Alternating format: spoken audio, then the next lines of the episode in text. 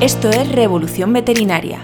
Si quieres adentrarte en el mundo de la profesión veterinaria y conocer más sobre la salud de nuestros animales, este es tu podcast. Soy Lola Mestre, veterinaria clínica y la voz detrás del micrófono.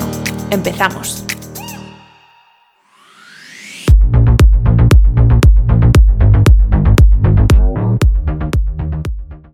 Bienvenidos al episodio número 45 de Revolución Veterinaria. Hoy volvemos a viajar porque si habéis escuchado episodios anteriores sabréis que ya hemos viajado por distintos países de Europa de la mano de otros compañeros veterinarios, pero en esta ocasión nos vamos a mover de continente y nos vamos a África. Y si somos más precisos nos vamos a Zambia, ya que la persona que entrevisto en esta ocasión, que se llama Jaime Galán, es compañero veterinario y también biólogo y ahora mismo está dedicando toda su actividad a la asociación sin ánimo de lucro en Yobu, que es una asociación o una ONG que ha montado con otros compañeros que luego nos explica y que se dedican en una zona de Zambia a la conservación y preservación de la fauna salvaje africana. Me parece súper interesante, tiene un perfil muy específico de fauna salvaje, que también es una cosa de la que no habíamos hablado en el podcast, y también me comenta pues otro de los retos y problemas que se puede dar en, el trabajo que él, que realiza, que es pues como la lucha contra la caza furtiva y las dificultades que puede entrañar pues el manejo de este tipo de, de animales con la falta de recursos y con la dificultad que entraña pues unas especies salvajes, pues que obviamente el manejo es muchísimo más complicado que puede ser en la clínica o incluso en animales de, producción o ganadería.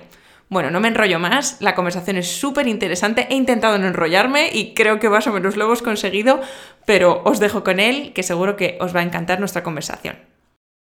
Hola Jaime, bienvenido al podcast, ¿cómo estás? Hola Lola, ¿qué tal? Muy buenos días, muchas gracias por invitarme. Bueno, ya, vosotros no le estáis viendo, pero tiene un escenario atrás fantástico. O sea, no, es como mi pared blanca, es así como muy exótico. Ahora entenderéis, ahora entenderéis por qué. Bueno, Jaime, más que nada, primero vamos a empezar con tu presentación, que yo creo que nos va a dar un buen rato que nos cuentes, porque tú eres veterinario, pero también biólogo, ¿no? Si no me equivoco. Vale, pues entonces cuéntanos un poquito brevemente eh, tu trayectoria profesional, de cómo has llegado hasta donde estás ahora. Vale, pues eh, sí, efectivamente yo soy biólogo y veterinario. Y bueno, como imagino que muchos de los que nos estén viendo y escuchando, eh, apasionado de toda la vida por los animales, por la naturaleza, eh, un, loco desde muy pequeñito, muy, bichero, em, siempre supe, mi sueño desde muy pequeñito era ser, bueno, la, concepción que tenemos de biólogos los, los cuando somos pequeños, ¿no? Que es eh, los naturalistas que están pues en, los parques nacionales y siguiendo la fauna y demás. siempre me gustó mucho eso Hice biología, en un primer momento no me planteé el tema de veterinaria, porque la verdad que tampoco sabía muy bien, pues bueno, no, no, no veía muy bien la diferencia. Para mí el biólogo era, bueno, esa figura como de naturalista. Es verdad que cuando acabé la carrera, bueno, y durante la carrera, vi que, me, que todavía me faltaba algo para el trabajo con animales y vi claramente que, que era veterinaria. O sea, veterinaria era algo que quería hacer. Claro, fue una apuesta un poco arriesgada, porque después de hacer la carrera de biología, plantearte meterte otros cinco años en la universidad, pues bueno, es una encrucijada importante. Eh, finalmente tomé la decisión, de la que no me arrepiento en absoluto, creo que me habría arrepentido toda la vida de no haberla tomado. Y mientras tanto, eh, desde biología, em, estuve dando vueltas por África. Y bueno, estuve dando vueltas por África básicamente porque eh, busqué oportunidades de ese sueño que tenía, que era pisar el campo y y mancharme las manos, que es lo que a mí me gusta, el trabajo de campo. Eh, recalé en Zambia, que es donde estoy ahora, donde paso pues eh, más o menos mitad y mitad del año eh, junto con España. Y, ahí fue el, comienzo de mi perdición en el buen sentido. O sea, desde entonces ya, pues los últimos años siete países del sur de África, de diferentes proyectos con diferentes gobiernos a, distintos niveles, eh, colaboraciones gubernamentales, colaboraciones con ONGs, formaciones, prácticas, y rodando hasta ahora, ya como biólogo y veterinario, pues eh, que montamos eh, esta aventura en You. Pero entonces tú tenías, o sea, empezaste de, yo quiero trabajar con fauna salvaje en África, ¿no? Que parecía que lo, tenías muy claro te empezaste a formar? O sea, ¿cómo fue el, el, inicio? ¿Llegaste ahí y dije, bueno, yo voy aprendiendo y ya voy desarrollando? Un poco como, ¿Cómo hiciste para llegar donde estás? Sí, me pasó como nos pasa un poco, yo creo que a todos cuando empezamos, ¿no? Que, no tenemos ni idea de nada. O sea, no tenemos, ya no digo que no sepamos de cosas técnicas y tal, sino que no sabemos pues cómo, cómo funciona este sector. Entonces yo tenía ganas eh, de, de, meterme un poco y ver, que es algo que además siempre recomiendo a la gente, el no tener miedo a equivocarse entre comillas, dándote cuenta de que algo no es lo tuyo, porque de hecho no es una equivocación, al revés. O sea, ganas para toda la vida eh, sabiendo que eso no era lo tuyo. Y si no, pues te quitas la tortura mental de, ¿no? de pensar, joder, me, habría encantado esto. Entonces quería quitarme esa espinita. Cuando vine a África me di cuenta de que era lo mío, lo que pasa es que efectivamente yo llegué y no tenía ni idea. Yo llegué para investigar los elefantes, en un proyecto que hacía investigación con elefantes, y yo no sabía nada de los elefantes, yo ya era biólogo. Claro, no tenía ni idea, o sea, sabía que existían los elefantes, pero no tenía ni idea de, de, nada más, ni del trabajo en una zona así, ni del trabajo con fauna salvaje. Entonces, yo realmente, gran parte, por no decir todo lo que he aprendido de lo que es hoy mi profesión, lo he aprendido en el terreno, en África. La universidad, por supuesto, que me ha dado la formación, que es indispensable, eh, y además soy un firme defensor de la formación, además yo soy profesor universitario, o sea que defiendo claramente la, formación teórica, pero creo que es muy importante también la parte de campo, sobre todo en este campo de la fauna salvaje, porque eh, luego hablaremos, supongo, pero, pero claro, nosotros, eh, yo la parte veterinaria que hago aquí, tiene un componente veterinario muy importante, tiene un componente enorme político, social, de conducción en terreno escarpado, de, de rastreo, o sea, tienes 25.000 fuentes de las que bebes, más que de solo tirar el dardo al animal, ¿no? Y hacer luego la parte médica. Entonces, todo eso lo he ido desarrollando pues, con, los años de experiencia. Ya te decía, los siete países del sur de África que he estado, eh, cogiendo un poquito de cada uno. Eh, pues bueno, aprendí a, montar los dardos en Malawi, hice mucha práctica de disparo en Kenia, o sea, como ves, moviéndome por, por, por toda esta zona geográfica. Súper interesante. Y entonces llegamos al punto que ahora estás con tu proyecto en Yobu, ¿no? Sí. Pues cuéntanos un poquito, ¿qué es en Yobu? ¿Cómo surge? Primero, porque como, a lo mejor alguien está escuchando y dice, ostras, yo también quiero hacer una cosa de estas tan chula. ¿Cómo, o sea, qué, tienes que hacer un poco, qué tuviste que hacer para, montar la, organización y también qué labores realizáis o qué, a qué os dedicáis allí? Pues nosotros, eh, yo la primera vez que estuve en Zambia, el que era mi jefe, mi, supervisor, que se llama Dabuiso Sakala, que es un, un zambiano, una persona pues de las personas más inteligentes que he conocido en toda mi vida y además un representante vivo del talento que hay en África, que es, que es eh, enorme, con los pocos recursos que hay, tiene un talento que, no me gusta generalizar, ¿no? Lo típico que se dice en todos lados, de una visión de África como muy edulcorada, de no, es maravilloso, todo el mundo es no.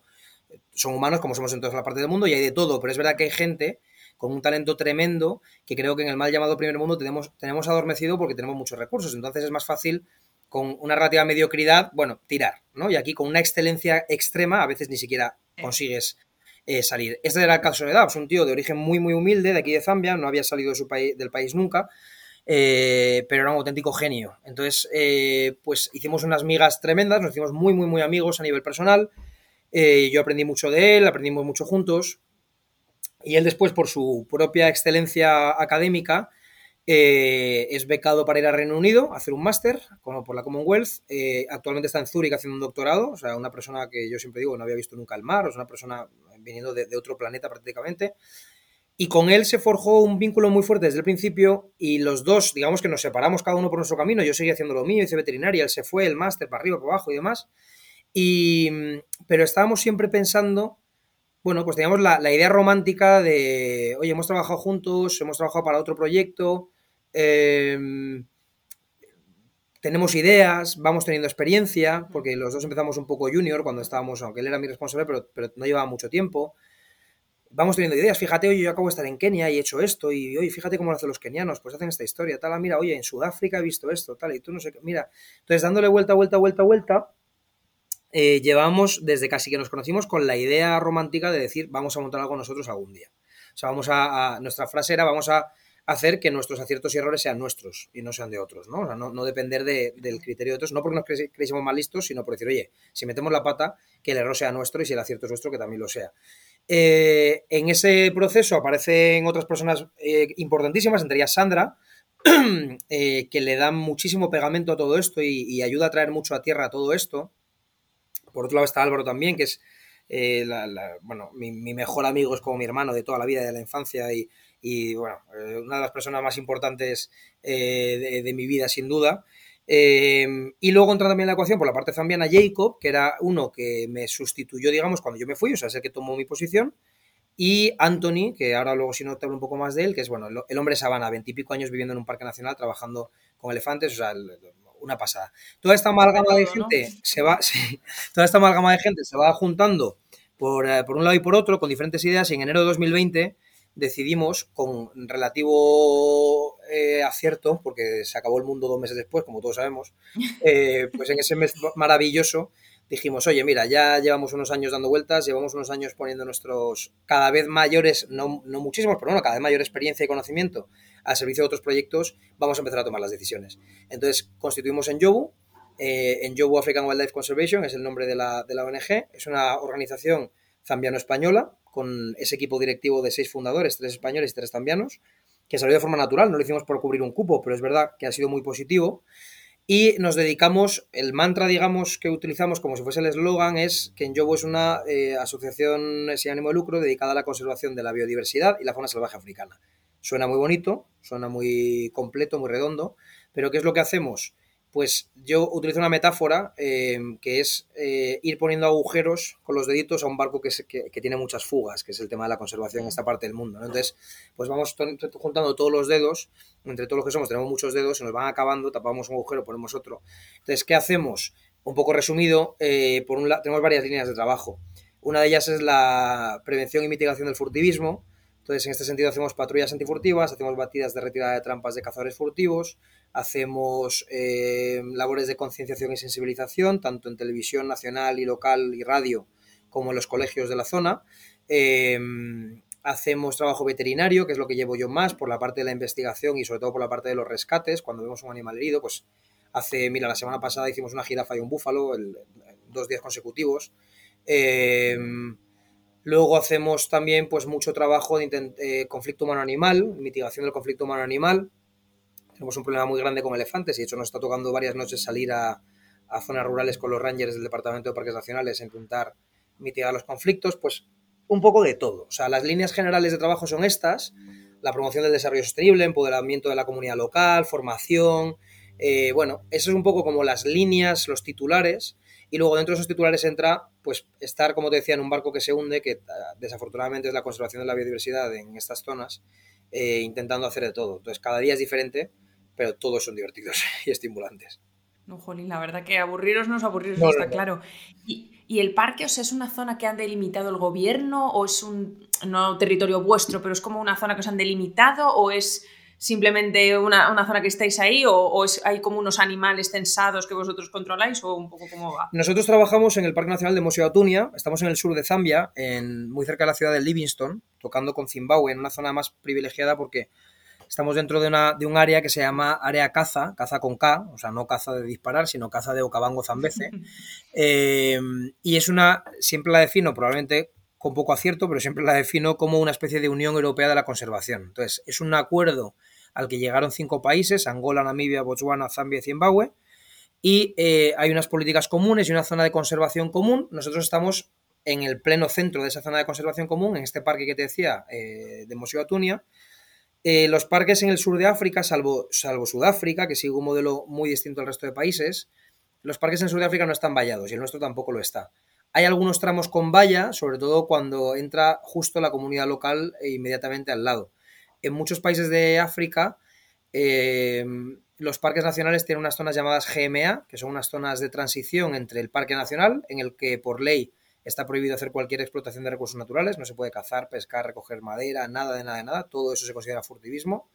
Y, la, y donde vive la comunidad, para que haya esa transición entre donde los animales son salvajes y libres y donde empiezan a causar conflicto las comunidades. Entonces esas GMA suelen tener hoteles, suelen tener, eh, bueno, cosas de transición, como decía.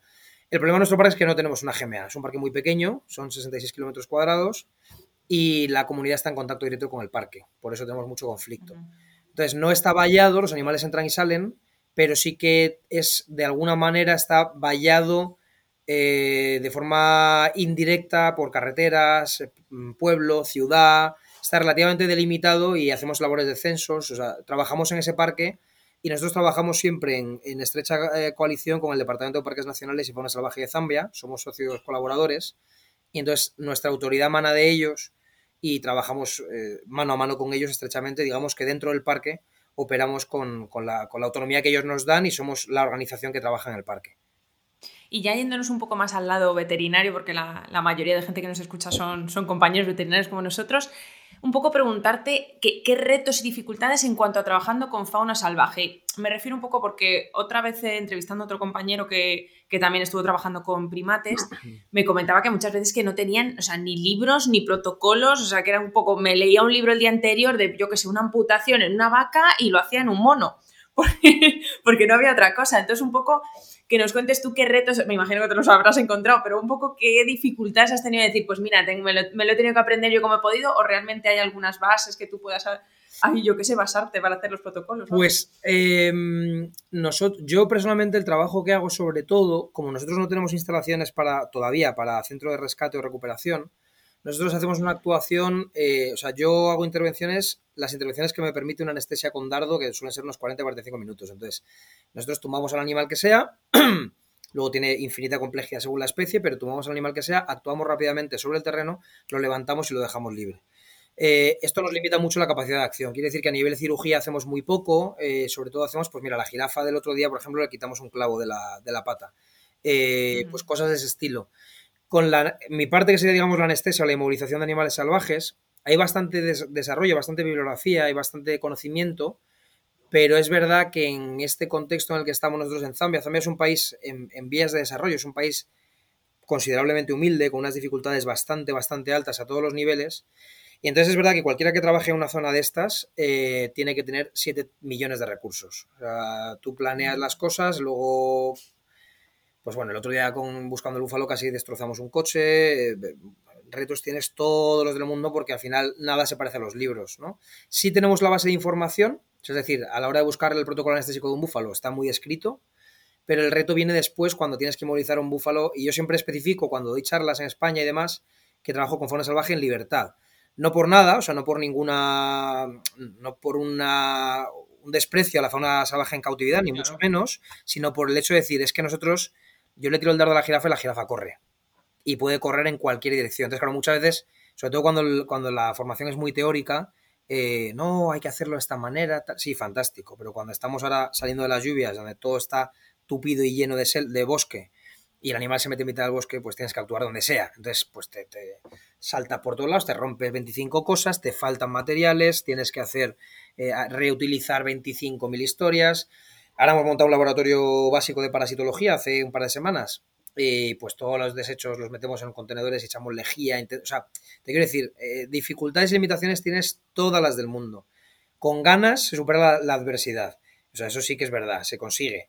Eh, pero retos todos, porque planeas y al final las cosas pues no, siempre salen. Por falta de medios muchas veces y, y, por la, pues no sé, por la propia naturaleza. Buscas a los búfalos, mira, por ponerte un caso rápido, Sí, yo hablo mucho, ¿eh? como ves, o sea, que tú me frenas con lo que sea. bueno, sin problema, ¿eh? Tú, vamos, lo que quieras. eh, por ponerte un caso muy concreto, hace muy poquito, con el tema del búfalo, queríamos intervenir en un búfalo con una, en una búfala con una cojera bastante severa y la búfala estaba completamente separada del grupo, desde llevamos viéndola días. Y el día que fuimos a intervenirla estaba rodeada por otros 50 búfalos en manada que la estaban protegiendo y que nos echaban con el coche. Entonces, esas cosas te pasan. Tú planeas y te, bueno, no hay ningún problema, la he visto sola, voy, intervengo y tal. Y el día que vas tienes a 50 amigos eh, que no te dejan entrar. Protegiendo, claro. Claro. Y corren y se van corriendo dentro de un bosque. Entonces, esos retos eh, nos mantienen muy despiertos, hacen que el trabajo sea muy divertido. Eh, luego también tenemos un reto muy importante de seguridad porque cuando trabajas con estos animales, un búfalo es un animal que te puede matar con, con muchísima facilidad. Entonces, un plano anestésico inadecuado los fármacos que utilizamos son muy peligrosos, en concreto la torfina. Entonces, es verdad que todo lo que haces es bastante serio. cada vez que salimos al parque a hacer una actuación veterinaria, hay un montón de riesgos. Nosotros vamos con armas de fuego también, entonces, bueno, vas en un coche montado en la parte de atrás pegando botes con dos AK-47, con un rifle de dardos, con una caja de medicinas y vas pegando botes agarrado a, las, los barrotes. Entonces, eh, tiene una chispa de aventura muy, muy, muy buena, eh, pero tiene ese grandísimo desafío que se aleja infinitamente de, lo que se ve en un despacho en la facultad o incluso en una clínica cómodamente, ¿no? Pero bueno. Sí, vamos. Yo, yo comparo con vosotros y digo, oh, Dios mío, y tengo que sedar a un gato agresivo. ese es mi mayor problema. Ya lo voy a ver con otra cara ¿eh? a partir de hoy. Bueno, Jaime lo tiene peor, voy a pensar.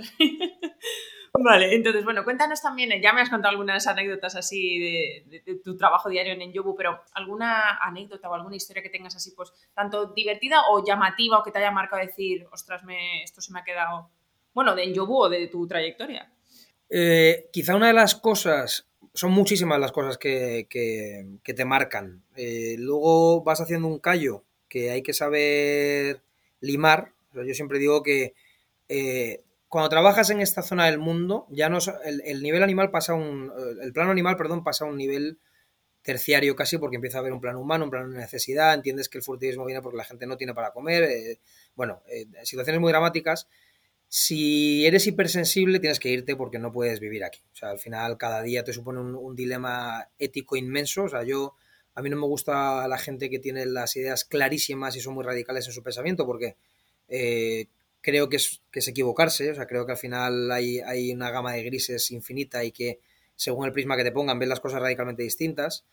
Entonces, haces un cierto callo que yo siempre hago una reflexión conmigo mismo y siempre digo que es importante razonar que el callo que estás haciendo estás haciéndolo con, de forma racional. O sea, es decir, que estás haciéndote más o menos duro para soportar según qué cosas, pero no frivolizándolas. O sea, eh, que, porque te conviertes al final en un salvaje. O sea, quiero decir, si, si, si te da igual cualquier crueldad que veas, te da igual cualquier injusticia, llega un momento en el que te vuelves, el que pierdes completamente tu, tu condición más humana, ¿no? Eh, entonces, en ese sentido sí que hay muchas cosas que te despiertan cierta, bueno, cierta no, te despiertan mucho conflicto, pues cuando no puedes intervenir para salvar un animal porque no tiene los medios. Esto es algo que nos pasa mucho. O sea, nosotros, cada dardo nos cuesta, depende de la especie, pero cada dardo de media, como muy poco, nos cuesta 300 dólares. Cada dardo. Sin contar gasolinas, coches, equipo humano y demás. O sea, cuando rescatamos un animal, muy fácilmente hemos hecho un gasto, pues te lo digo claramente, la semana pasada para la jirafa, los búfalos fueron más de mil dólares en dos días somos una ONG pequeña, somos una ONG además, y no tenemos, no, no vendemos nada. O sea, es decir, nosotros hacemos formaciones, que es como nos mantenemos, pero no tenemos una capacidad de generar riqueza. O sea, no somos una empresa. Si fuésemos, si hiciéramos la formación que hacemos como empresa, tendríamos un beneficio muy alto, podríamos forrarnos de dinero y bueno, y, cubrir todo, pero no es la realidad, nuestra realidad es que somos una ONG. Eh, entonces, hay veces que no puedes intervenir, sencillamente. Hay veces que no tienes 800 dólares mañana para hacer una actuación. Y ves animales que no lo pasan bien, eh, ves casos en los que pues muchas veces a lo mejor hay que sacrificar un animal porque no se puede hacer otra cosa. Y sabes que probablemente si fuese un animal relativamente doméstico, un animal de zoo en otro país, en tal, se podría salvar con lo mismo que tiene, pero que aquí es imposible. Pues bueno, son cosas que, anécdotas tengo miles, o sea, con, casi todas las especies, conflictos en los que ves algo en lo que, pues no sé, crías de elefante abandonadas por el grupo y que sabes que no puedes hacer nada, eh, animales con la pata rota, un montón de casos en los que dices, joder, yo soy veterinario, supone que mi, deber moral es salvar todas las vidas animales posibles y estoy viendo problemas que, en los que no, puedo resolver. Eso quizás es algo duro. Luego también es duro, aunque bonito, eh, el, trabajo con la gente. Nosotros aquí en Enjogu hacemos mucha gala y mucho orgullo de ser un proyecto africano. Somos tres blancos invitados, pero el equipo local los 10 o 12 que tenemos probablemente son todos locales, por supuesto. Y yo soy el que más tiempo pasa en Zambia de los españoles y paso medio año. O sea, el proyecto es plenamente funcional todo el año. Entonces somos una, organización eh, dirigida y gestionada por, por, zambianos, cosa que es absolutamente eh, distópica con todo lo que hay alrededor. O sea, todo lo demás son organizaciones de blancos y, grupos de blancos y, y, bueno, y se perpetúa un sistema que no es, que no es bueno en esta zona. Entonces, esa parte, por ejemplo, también es muy potente en nosotros y, nos gusta mucho el hecho de ver que somos locales, que, estamos haciendo el trabajo local, que trabajamos, que creo que es algo, yo siempre le recomiendo a la gente cuando buscan proyectos, evidentemente vendo mi libro, claro, ¿qué voy a decir? No voy a decir que el mío es el peor y que hay otros mejores, pero es verdad que yo he montado este proyecto después de siete años dando vueltas por África, es decir, no, no ha sido inmediato y que he conocido muchísimos proyectos distintos. Y hemos hecho un proyecto que lo que le decimos a todo el mundo es, mira, eh, hoy, poco antes de conectarme contigo, por eso también me he retrasado un poco y he dejado un grupo en, la frontera que, que, volaban para España de vuelta, de seis, siete personas. Seis personas. Em, han vivido Zambia hasta los. O sea, se han metido por los poros en Zambia. Porque la vida que tienes aquí, eh, esto es empaparte hasta el cuello de Zambia. O sea, no tiene nada que ver con ninguna otra actividad turística o con ninguna otra visita a países de la zona en otro sentido. Aquí te vas a pringar hasta el fondo. Y eso es una parte que es muy bonita es muy bonita y es dura, porque te das cuenta de cómo es la vida en esta parte del mundo. Entonces, bueno, eso yo diría que esas dos ramas, el no poder hacer cosas a veces y el pensar en este sistema en el que vivimos, y vivimos en países con una desigualdad muy marcada todavía, con unas injusticias sociales y raciales tremendas y absolutamente patentes, son de las cosas que más, que te dan la vuelta y que hay días que te metes en la cama y tienes que respirar hondo y decir, hay que seguir mañana, pero te pone un buen bache en el camino. No, o sea, me parece muy interesante lo, que comentas, sobre todo decir, pues lo que hablamos del furtivismo, pues obviamente no, estamos de acuerdo cómo vamos a estar de acuerdo, pero lo que dices tú, estando un poco allí ya es cuando empiezas a ver las cosas con otra perspectiva, que parece que aquí en el primer mundo, ay, bueno, es que, que, los furtivos malísimos, pero yo me imagino que estando allí, pues como todo en la vida, ni es blanco ni es negro, entonces hay momentos pues, pues muy duros, de no decir estos son los malos, estos son los buenos, que aquí quién es el malo y quién es el bueno. Si empezamos un poquito a, indagar, entonces sí, sí, me parece interesante y una cosa sobre la que reflexionar que nos pasa aquí en, otros ámbitos, pero, pero interesante. Entonces, bueno, da un poquito a los compañeros que nos escuchen, yo sé que es complicado, pero consejos, imagínate, tenemos un compañero que dice, yo quiero hacer lo que hace Jaime o dedicarme con fauna salvaje en África. ¿Por dónde, ¿Por dónde empiezo? ¿O cómo lo hago? Porque es verdad que es un gremio bastante complicado, por lo menos me parece a mí. Pues mira, la respuesta rápida, corta y fácil, después de años respondiendo a esta pregunta, es meterse en Google y coger un vuelo. Vente a África, ¿no? Básicamente. 100%. Claro, y claro, mira, yo, o sea, yo no soy ejemplo de nada y no me gusta tampoco, no, yo hice tal, pero yo me saqué las dos carreras trabajando. Em, mm. Desde que tengo 18 años trabajando y bueno, pues, pues como todo, además personalmente no es que tuviese una necesidad de trabajo porque no pudiese vivir, porque tengo la suerte de que, bueno, que tampoco, no, no es que eh, me sobrase nada, pero quiero decir que podía trabajar y destinar gran parte de ese dinero a mi, inversión de mi trabajo, de mi formación y demás, ¿no? Pero trabajaba, entonces, claro, eh, eh, por eso digo que no me gusta ponerme con ejemplo, porque tampoco el secreto es, no, entonces, si no trabajas mientras haces la carrera, parece como que haces menos. No, no, no, no, no lo digo en ese sentido para nada. Pero digo esto porque muchas veces cuando le digo a la gente, mira, lo que hay que hacer es cogerse un vuelo, eh, pasar tiempo, meses en, en, África, gastarte tu tiempo, tu dinero, ir gratis, o sea, sin cobrar, pagar, y todo el mundo dice, joder, es que, digo, es que yo lo hice. O sea, quiero decir, yo no lo digo como. Yo no estoy. A la gente ni siquiera le digo, vente aquí a pagarnos a nosotros. Digo, vete a, donde quieras. Pero vete. No, es que claro, digo, te podría mentir, pero es que en mi camino yo me he gastado mucho tiempo y dinero. Entonces, eh, claro, hay gente que no tendrá dinero para irse mañana, pues a lo mejor tienes que planificar para el año que viene. O sea, pero claro, yo siempre digo, oye, si, si tú no estás dispuesto a sacrificarte por tu sueño, ¿quién lo va a hacer? O sea, el mundo no. Eh, hay una, eh, bueno, un escritor conocidísimo, y estoy, ahora es un poco casi casposo utilizar esta referencia, pero me acaba de la cabeza, Pablo Coelho, que a mí me gusta mucho, pero que dice que es como mantras y redes sociales que me pone un poco nervioso, ¿no? De esto de super wonderful y tal. Pero tiene un, un en El Alquimista, un libro que me gusta mucho, dice que cuando deseas algo con fuerza, el universo conspira para que lo consigas. Yo creo que lo entendemos mal, porque pensamos como que, como mi pasión es dedicarme a esto, el mundo me debe esto. Y el mundo no te lo debe, o sea, el mundo no te lo va a dar eh, no, no, el mundo, no la vida no es justa, tristemente. Y más cuando vienes aquí te das cuenta de que es terriblemente injusta. Entonces nadie te debe nada.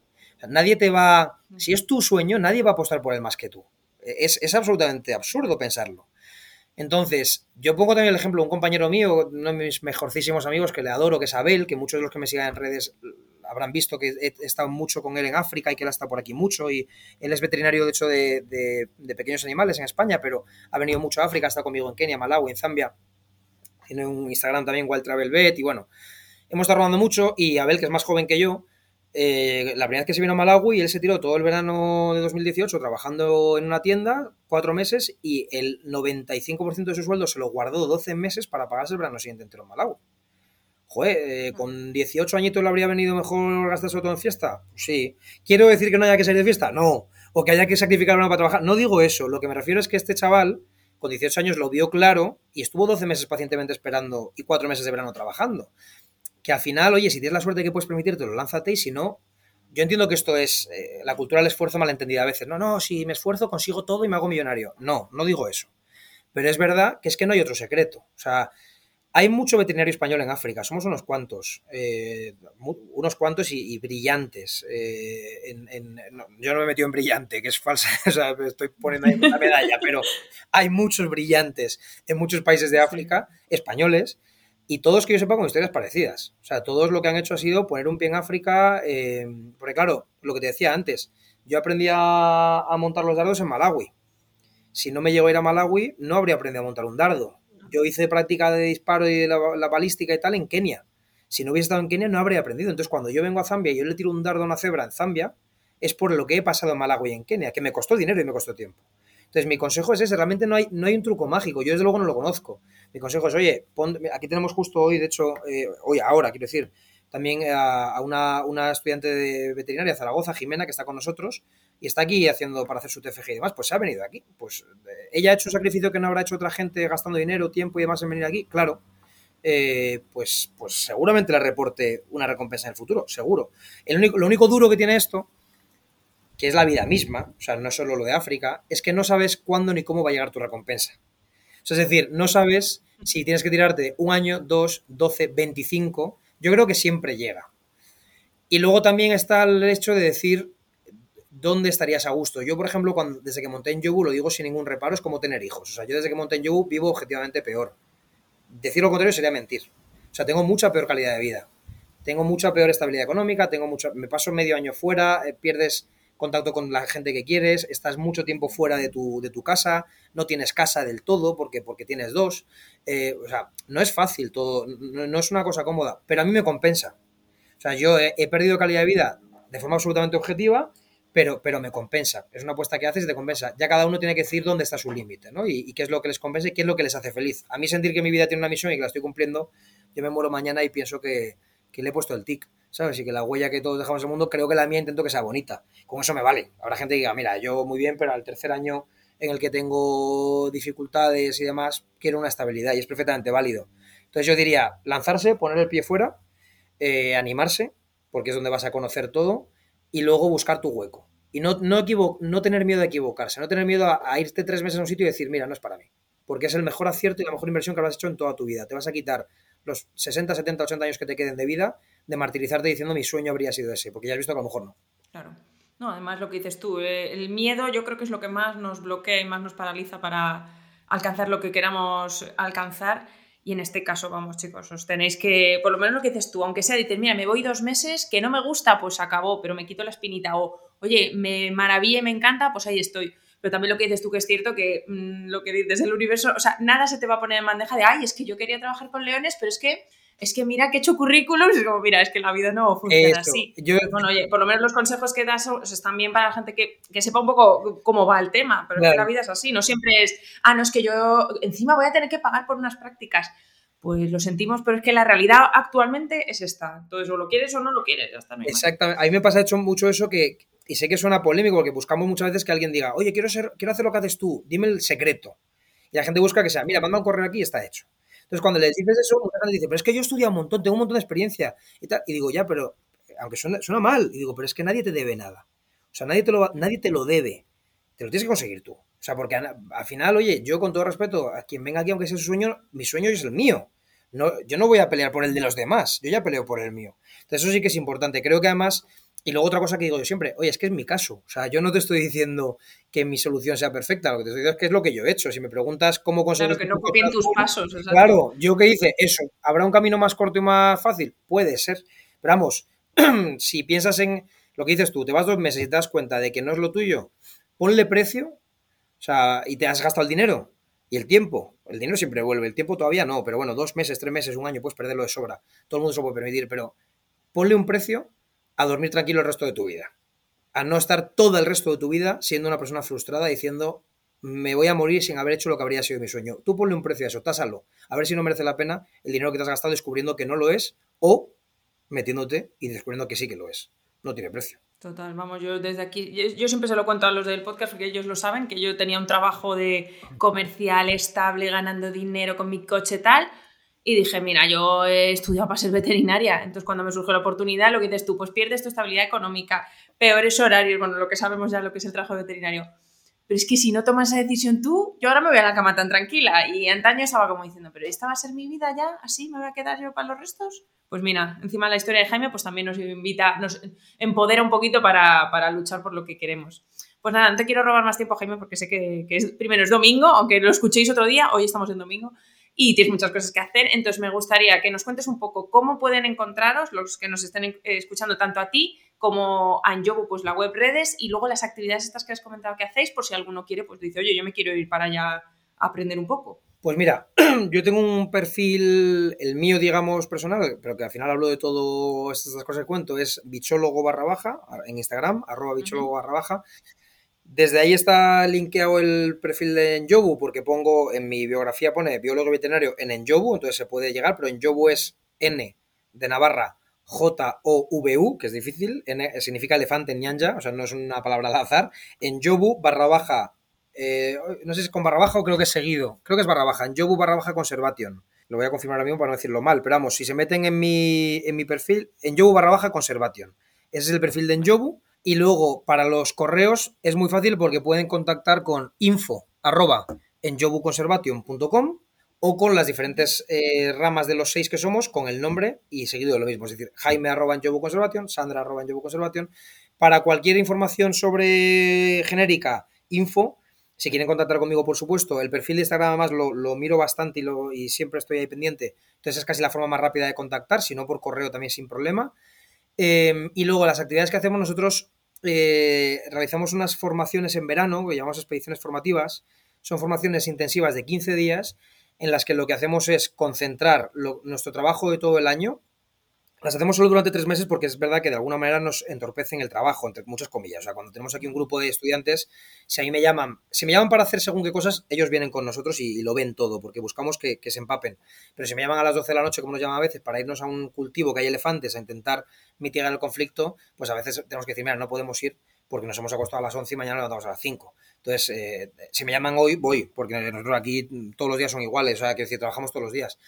Eh, entonces, bueno, lo hacemos esos tres meses para no obstaculizar demasiado el proyecto y son grupos de ocho personas, no lo abrimos a más gente por lo mismo, de hecho son ocho personas y somos cuatro de Enjobu para esas ocho personas, dos eh, españoles, dos zambianos, más el personal local y personal satélite. Quiere decir esto que están arropadísimos, o sea, que tienen un Enjobu por cada dos, o sea, nos, nos parten en dos y damos de sobra. Y ahí lo que hacemos, como digo, es un poco de todo. O sea, hacemos en 15 días un zumo concentrado de todo lo que nosotros hacemos en nuestro día a día. Eh, pues eh, aprendemos a hacer censos, tiene formación teórica, pero claro, aquí en este paraje mágico que estás viendo por aquí alrededor, en esta oficina africana y en este entorno, y luego vamos al parque a hacer, hacer la práctica. Entonces, por ejemplo, ahora vamos a implementar la parte de parasitología, que la estamos poniendo a punto, pues por la mañana hacemos los talleres teóricos de técnicas parasitológicas, nos vamos después al parque a coger muestras de heces, y todo esto lo hacen los alumnos, y por la tarde las procesamos y buscamos parásitos para que aprendan a hacerlo. Buscamos que todo sea muy práctico. O sea, nosotros defendemos mucho la, en mi caso, por ejemplo, que también soy profesor de la universidad, como te decía antes, defiendo mucho eh, que la formación docente venga de una práctica activa. Me parece que es muy importante. Creo que hay universidades que lo fomentan mucho y que está muy bien. Entonces, yo eh, ahora en mayo voy para España, estoy un par de meses allí, estoy dando clase en la universidad y, utilizo los casos de lo que es mi trabajo aquí. Claro, si yo me quedas en un despacho 30 años y la última vez que, he cargado un dardo ha sido, hace, 30 años, ya se me acaban las cosas para contar. Todavía soy joven, además, y entonces todavía estoy en activo. Creo que eso es importante. Entonces buscamos en las formaciones ese aspecto práctico. O sea, ese, mira, eh, este tipo de dardo vale para esto, este tipo de rifle vale para esto, esto hablamos de la farmacología, lo centramos bastante a la parte veterinaria, aunque no es un requisito indispensable, pero bueno, nos adaptamos muy bien a diferentes formaciones, pero los veterinarios le sacan mucho, mucho jugo. Entonces, esto lo bueno y malo que tiene, bueno para nosotros, malo para la gente, es que vuelan las plazas. Entonces tenemos dos quincenas en julio, dos quincenas en septiembre, una quincena en agosto.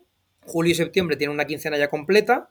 Las dos quincenas que quedan tienen una o dos plazas y en agosto sí que hay cuatro o cinco plazas. Entonces sí que le diría a la gente que si se lo piensa, o sea, que manden correo cuanto antes, que se hagan sus cálculos y si se animan que rápidamente bloqueen, porque puede, nos pasa que durante un mes y medio nadie reserva plaza y en tres días reservan plazas y llenan. Porque eso nos pasa mucho. De hecho, hay quincenas llenas desde diciembre.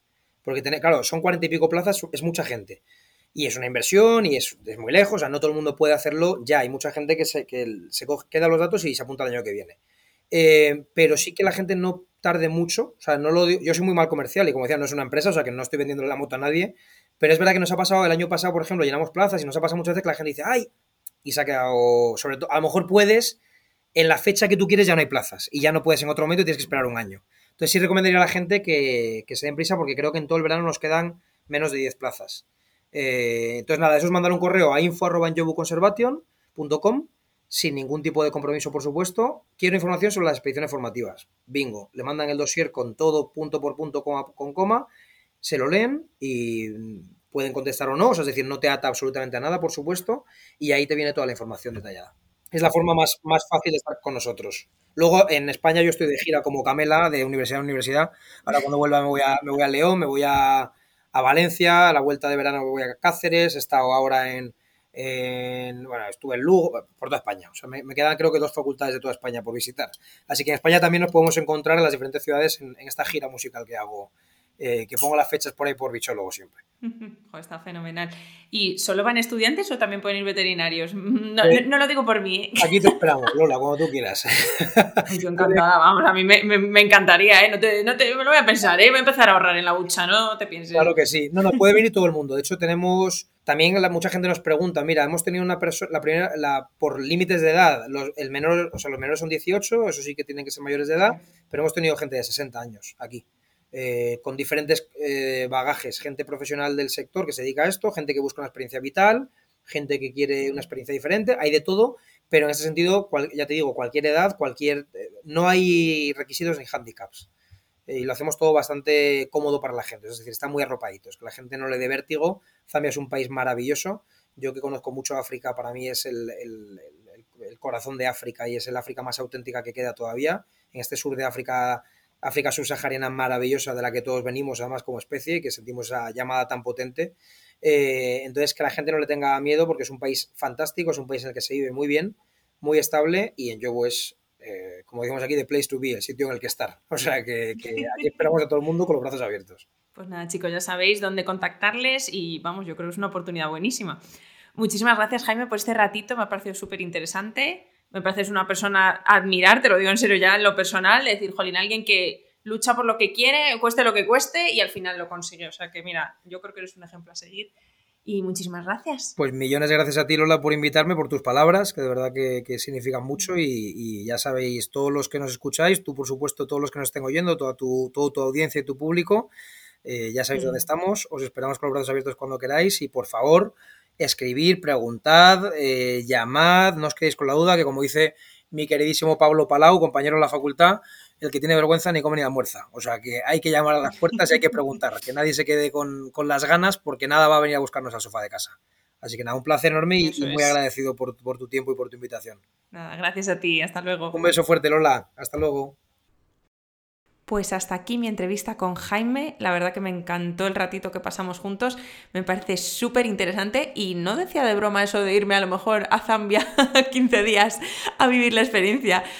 Más que nada por comparar lo que es un gato de casa pues con un león que más o menos es lo mismo, ¿no? bueno chicos, ya tenéis toda la información para poder contactar tanto a Jaime como a Enjobu por si queréis ir a una de estas expediciones que la verdad que tiene una pinta fantástica.